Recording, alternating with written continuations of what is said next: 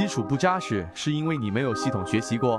想要加入圈子，系统学习，找到我朋友圈 B B T 七七九七七。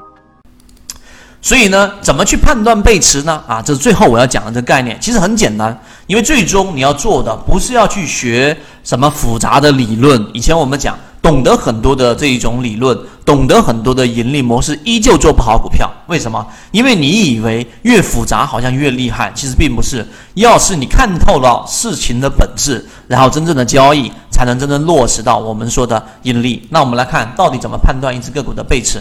首先要有一个概念，禅中说禅的里面的说禅力度啊，我们要先明白第一个叫做趋势力度，也就是前一稳的结束。注意前一稳的结束与最后啊后一稳的这一个开始，这个由短期均线和长期均线所交汇形成的这个面积。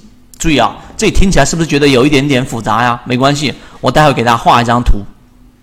那么这个形成的面积，在前后两个同向趋势当中，由缠中说禅的力度比上一次缠论所说的要弱的话，那么这个时候就形成了我们所说的这一个背驰，也就是我们所说的背离。大家如果说不好去理解，OK，好，我们拿这一个呃其中的一个例子，就像刚才我们说南纺来给大家去看一看，那什么意思呢？注意啊。是前一个稳的结束，看到没有？这里是是不是一个稳的结束？就这个地方结束到下一个稳的开始，也就这个里面形成的面积，我画出来给大家看到了没有？这个地方五日线跟十日线形成的面积，这个地方就叫做趋势力度。大家自己去看一下，下跌也是同理啊，下跌也是同理，就这个地方和这个地方进行比较，看到了没有？这个我指的这个空白的这个空间，由五日线跟十日线所构建的这个空间，这两个区域里面，注意这个是 A 区域，看到了没有？这个是 B 区域，明白了吗？这两个相比较，就叫做我们所说的这个叫做背驰的趋势力度，明白了吗？这个趋势力度其实就是我们所说的。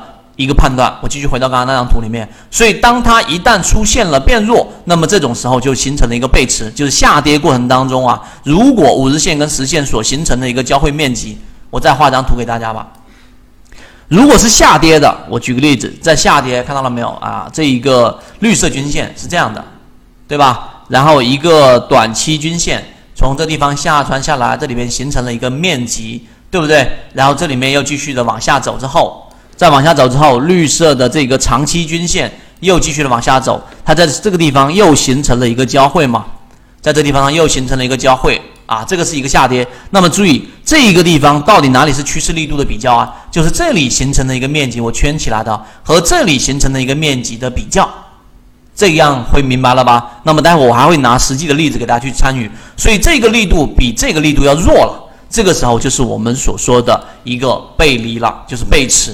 所以按照这个定义，最稳妥的方法啊，这是最稳妥的方法。但里面其中有一个缺点，什么缺点呢？就是你必须要等这个地方走完了，是不是？必须等这一个再次的这一个稳绕就出现了一个缠绕之后，你才能进行判断。这个时候可能就已经离真正的底部有一定的距离了。有几种解决方案。第一种解决方案就是看第一级别的，你用六十分钟来进行判断，然后找出相应的转折点，这样基本上离真正的这一个低点距离不是太远。第二种就是上一次我教大家看过的，无论是 MACD 也好，还是看这个均线交错的面积也好，当它形成一半的时候，看到了没有？大概大概到一半左右的时候，你其实就已经有一个数了，因为这里面的一半相比那里的一半是缩小的，然后在它这个短期均线回抽到长期均线之上的时候，这种情况就能判断出它已经形成了我们所说的背离。明白了吗？这个就是我们所说的这一个背离里面我们要去注意的一个细节。那我切换到啊，我们给大家整理出了一个自选板块，历史以来所有自选板块看到了没有？